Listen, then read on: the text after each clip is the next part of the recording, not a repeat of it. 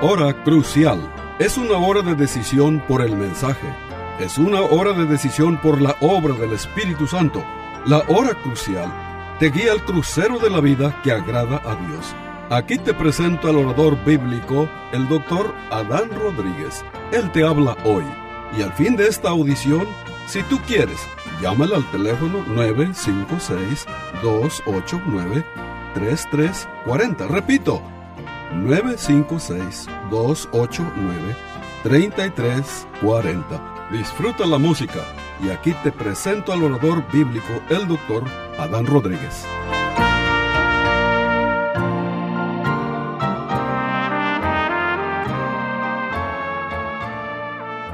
¿Qué tal, querido radio oyente? Hoy iniciamos una serie de mensajes sobre las parábolas de nuestro Señor Jesucristo. Hoy iniciamos hablando acerca de la parábola de la fiesta de bodas que se encuentra en Mateo capítulo 22 del 1 al 14 que dice lo siguiente. Respondiendo Jesús les volvió a hablar en parábolas diciendo, el reino de los cielos es semejante a un rey que hizo fiesta de bodas a su hijo, y envió a sus siervos a llamar a los convidados a las bodas, mas éstos no quisieron venir. Volvió a enviar otros siervos, diciendo, Decid a los convidados, he aquí, he preparado mi comida, mis toros y animales engordados han sido muertos y todo está dispuesto.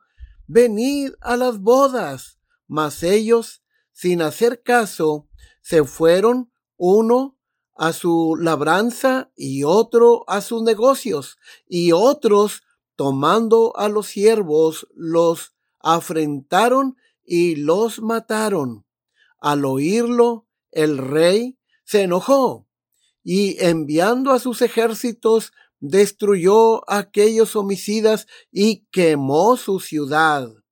Entonces dijo a sus siervos, las bodas a la verdad están preparadas, mas los que fueron convidados no eran dignos. Id pues a las salidas de los caminos y llamad a las bodas a cuantos halléis. Y saliendo los siervos por los caminos, juntaron todos los que hallaron juntamente malos y buenos, y las bodas fueron llenas de convidados. Y entró el rey para ver a los convidados y vio allí a un hombre que no estaba vestido de boda. Y le dijo, amigo, ¿cómo entraste aquí sin estar vestido de boda? Mas él enmudeció.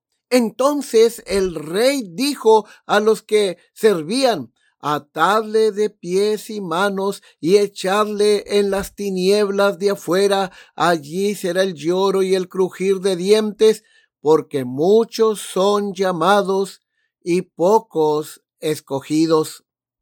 Estimado oyente, nuestro Señor Jesucristo en esta parábola condenó el desprecio con el que Israel había tratado la gracia y la misericordia y la bondad de Dios.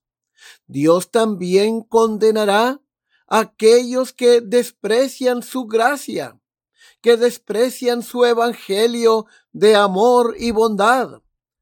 Hay una perspectiva más amplia en esta parábola ya que Jesús anticipa no solo la destrucción de Jerusalén, sino también el juicio final. Dice que aquellos que desprecian el Evangelio de Cristo serán atados y echados al infierno. En este momento, estimado oyente, examinaremos esta parábola dividiéndola en cuatro escenas. La primera escena eh, nos habla de una invitación y un rechazo. Noten versículos 2 y 3. El reino de los cielos es semejante a un rey que hizo fiesta de bodas a su hijo y envió a sus siervos a llamar a los convidados a las bodas, mas estos no quisieron venir. Bueno, hay por lo menos tres cosas que debemos notar en estos dos versículos. La primera de ellas es que aquí tenemos una invitación por parte de un rey. Ahora, estimado oyente, piense en esto. Ser invitado a tal banquete por un rey a la boda de su hijo era un gran privilegio. Ahora, esta invitación de parte del rey indica también la idea de compañerismo con el rey. Ahora, ser invitado este, a esta gran fiesta de bodas por parte del rey, este, bueno, tenemos que entender que esta es una invitación que debería ser vista como, no como un deber molesto, sino como un gran privilegio. Ahora, estimado oyente, bajo esta figura de la fiesta de bodas, este Dios nos enseña que a través del Señor Jesucristo, cuán rico y glorioso es el Evangelio. Por el Evangelio, la Biblia nos enseña, Dios ofrece a todo hombre su amistad y amor salvación para tu alma, felicidad eterna, el perdón de todo pecado. Por el Evangelio Dios alivia el hambre y la sed del alma. Por el Evangelio Dios da satisfacción y plenitud de vida a todo aquel que cree. Con razón Cristo afirmó en Juan 10:10, yo he venido para que tengan vida y la tengan en abundancia. Todo, toda esta provisión, estimado oyente, se debe al amor de Dios y al amor del Hijo de Dios, el Señor Jesucristo. Él ofrece unirnos a Él mismo para incorporarnos a la familia de Dios como hijos amados, para revestirnos con su propia justicia, para darnos un lugar en su reino y para presentarnos sin mancha ante el trono de su Padre en aquel día. Todo esto Dios lo ofrece gratuitamente a todo hombre. El hombre y la mujer solo tienen que recibir por fe estas grandes riquezas y bendiciones de parte del Rey del cielo. No falta nada de parte de Dios para la salvación de las almas de los pecadores. Nadie podrá decir por fin que, que fue culpa de Dios si el hombre no se salva. Dios Padre está dispuesto a amar y a recibir Efesios 1, 4 al 6, por ejemplo, dice que Dios nos escogió en Cristo antes de la fundación del mundo y esta elección soberana de Dios fue hecha en amor para santificarnos y fue para alabanza de su gloria. Dios Hijo está listo para perdonar y limpiar todo pecado y la culpa de nuestro pecado. Efesios 1.7 dice, en quien tenemos redención por su sangre, el perdón de pecados. Dios el Espíritu Santo está listo para santificar y renovar. Los ángeles de Dios están listos para regocijarse por el pecador que se arrepiente de su pecado. La gracia de Dios está lista para ayudarle.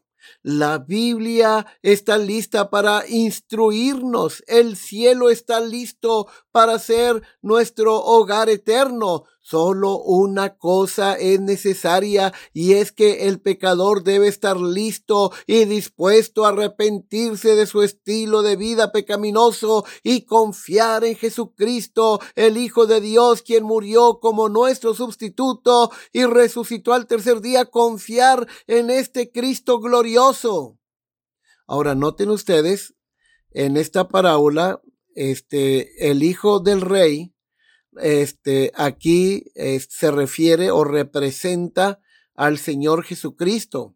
Ahora, por otro lado, vean ustedes la, la actitud este, ah, grosera, la, la, actitud rebelde, eh, despectiva de parte de los invitados. Miren, la falta de voluntad para aceptar la invitación del rey era un insulto al rey y equivaldría a una rebelión. Esto significa que Jesús está usando esta parábola para acusar al pueblo judío que lo, lo, lo estaban rechazando por tener un corazón rebelde hacia el rey, o sea, hacia Dios y hacia su Hijo, Jesucristo, el Mesías. Ahora, noten ustedes los mensajeros del rey. Los mensajeros del rey son enviados a dar una invitación. Cuando anunciamos nosotros el Evangelio de la gracia de Dios, estimado oyente, y la gente rechaza nuestro mensaje del Evangelio, su rechazo no es un rechazo hacia nosotros, sino hacia Dios que es representado por el rey en esta parábola. Ahora, escena 2. La segunda invitación y rechazo la encontramos en los versículos 4 al 6 que dice, volvió a enviar el rey otros siervos diciendo, decida sus convidados, he aquí, he preparado mi comida, mis toros y animales engordados han sido muertos y todo está dispuesto, venid a las bodas. Mas ellos, noten la reacción, sin hacer caso, se fueron uno a su labranza y otro a sus negocios, y otros, tomando a los siervos del rey, los afrentaron, los insultaron y los mataron. Ahora, estimado oyente, vea cómo en estos versos que acabamos de leer hay otras razones por, la, por las cuales los invitados eh, se negaron a asistir a esta gran boda, a esta fiesta de bodas. Ellos estaban preocupados por sus propias vidas y negocios, ¿sí? Eh, estaban más preocupados por sus negocios y sus propias vidas que honrar a su rey. Sin embargo, esta apatía era leve en comparación con lo que hicieron los demás.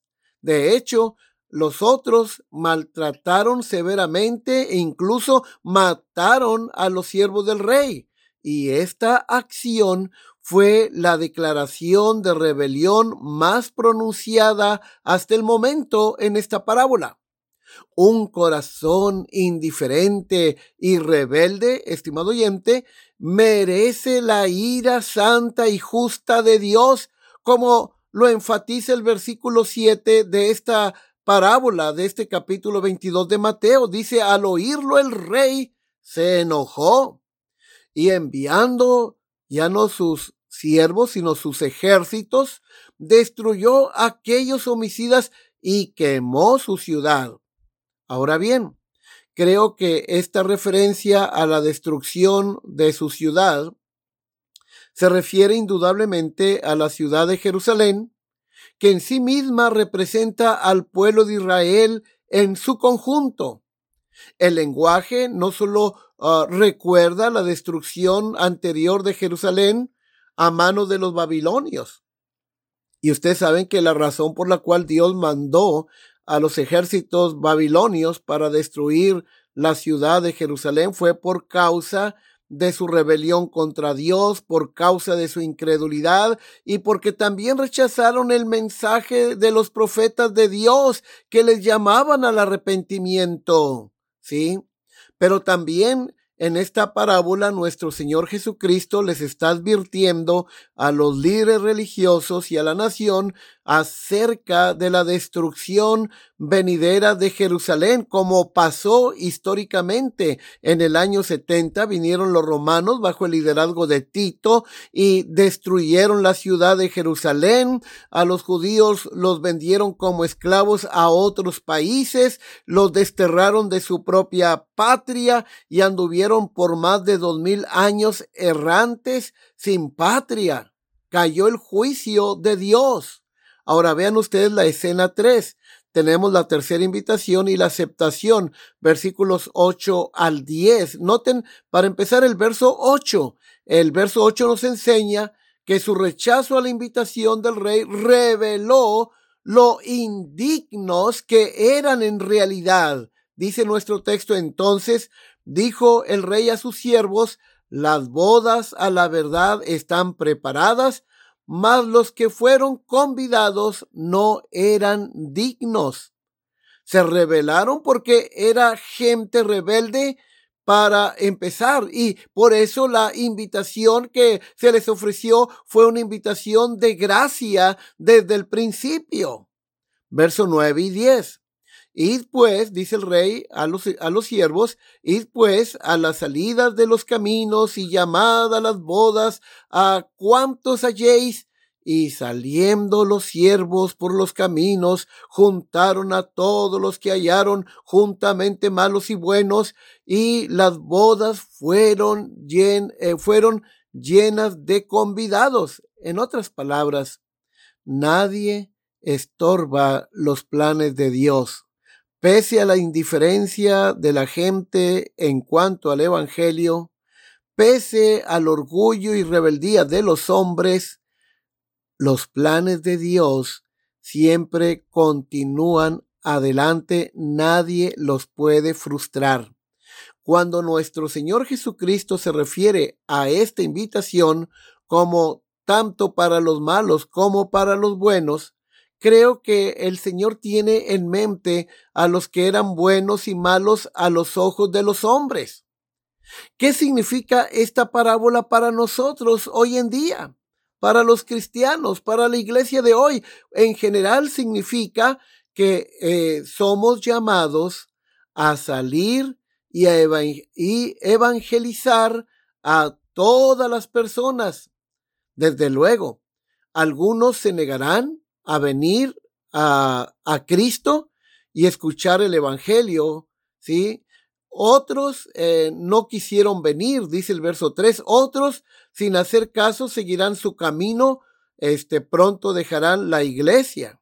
Hay mucha gente que llega a nuestras iglesias, pero luego se va. Pero otros vendrán a escuchar el Evangelio. Entre ellos están los que se llaman aquí en el verso 10 los malos y los buenos. Ahora, estimado oyente, qué buen recordatorio para nosotros los siervos de Cristo de que el reino de Dios es para todos, ¿sí? Y se nos dice que eh, compartamos la invitación al reino con todos, ya sean los aceptados por la sociedad o aquellos considerados como los rechazados o despreciados por nuestra sociedad. Escena 4. El invitado, tenemos un invitado sin una vestimenta adecuada versículo 11 al 13. Y entró el rey para ver a los convidados y vio allí a un hombre que no estaba vestido de boda. Y le dijo el rey, amigo, ¿cómo entraste aquí sin estar vestido de boda? Mas él enmudeció. Entonces el rey dijo a los que servían, atadle de pies y manos y echadle en las tinieblas de afuera. Allí será el lloro ¿sí? Y el crujir de dientes. Aquí, estimado oyente, el uso de la ropa incorrecta denota rebeldía hacia Dios y sus normas de justicia. Habla de este hombre como un ah, miembro de la iglesia que ha tenido una conversión falsa. Es decir, este, esta persona vestida con una ropa inapropiada eh, representa a los cristianos nominales, es decir, a los cristianos de nombre, ¿sí? a los cristianos profesantes, ¿sí? Que, que, van a la iglesia, este, pero que realmente no se han convertido al Señor. De hecho, lo que se necesita para entrar al reino de los cielos es que nuestra justicia sea superior a la de los escribas y fariseos. Así lo, determinó el mismo Señor Jesucristo en Mateo 5:20 cuando dijo, porque os digo, dice Cristo, que si vuestra justicia no fuere mayor que la de los escribas y fariseos, no entraréis en el reino de los cielos. Ahora, ¿qué es lo que Cristo está diciendo? ¿Mm? Bueno, que este, ¿cuál es esa justicia que es superior a lo de los escribas y fariseos. Bueno, esa es la justicia de Cristo. Es esa vida de santidad que Cristo vivió. Es esa vida que Cristo vivió de obediencia perfecta a la ley de Dios. Esa vida de, obediencia perfecta a la ley de Dios, la Biblia le llama la justicia de Dios o la justicia de Cristo, que nos es imputada cuando el pecador pone su confianza en Cristo como su Señor y Salvador, el Dios del cielo, juez del universo, no solamente nos otorga su perdón judicial, es decir, el perdón de Dios como juez, nos perdona todos nuestros pecados, pasados, presentes y futuros, pero también nos imputa la justicia de Cristo. Recuerdan lo que dice, por ejemplo, eh, Romanos 1.17, porque en el Evangelio la justicia de Dios se revela por fe y para fe, como está escrito, mas el justo por la fe vivirá. Isaías 61.10 nos habla de esta justicia. En gran manera me gozaré en Jehová. Mi alma se alegrará en mi Dios porque me vistió con vestiduras de salvación. Entonces, cuando el pecador pone su confianza en Cristo, este, y cuando Dios te ve a ti, que, que estás en Cristo, Dios no ve más tu propia justicia, que sigue siendo como trapo de inmundicia, sino que Dios va a ver en ti la justicia de Cristo que te ha sido atribuida, que ha sido puesta a tu cuenta. Y, y sobre esa base el cielo es nuestro, estimado oyente. Este, la justicia con la que estamos revestidos es la justicia de Cristo que viene solo a través de Cristo y resulta en que seamos conformados a su imagen y luego vivimos vidas cada vez más cambiadas y justas ante Él por el poder de su Espíritu. Esto se refleja en la revelación de Juan en la isla de Patmos, por ejemplo, en Apocalipsis 19, versículos 6 al 9, que dice lo siguiente. Se nos dice que cuando Cristo regrese en poder y gloria, sus seguidores serán invitados a, una, a un gran banquete de bodas que se conoce como la cena de las bodas del Cordero. Dice así, y oí como la voz de una gran multitud, como el estruendo de muchas aguas y como la voz de grandes truenos que decía, aleluya, porque el Señor nuestro Dios Todopoderoso reina. Gocémonos y alegrémonos y démosle gloria, porque han llegado las bodas del Cordero y su esposa se ha preparado y a ella se le ha concedido que se vista de lino fino, limpio y resplandeciente, porque el lino fino es las acciones justas de los santos. Y el ángel me dijo, escribe, bienaventurados los que son llamados a la cena de las bodas del Cordero. Y me dijo, estas son palabras verdaderas de Dios.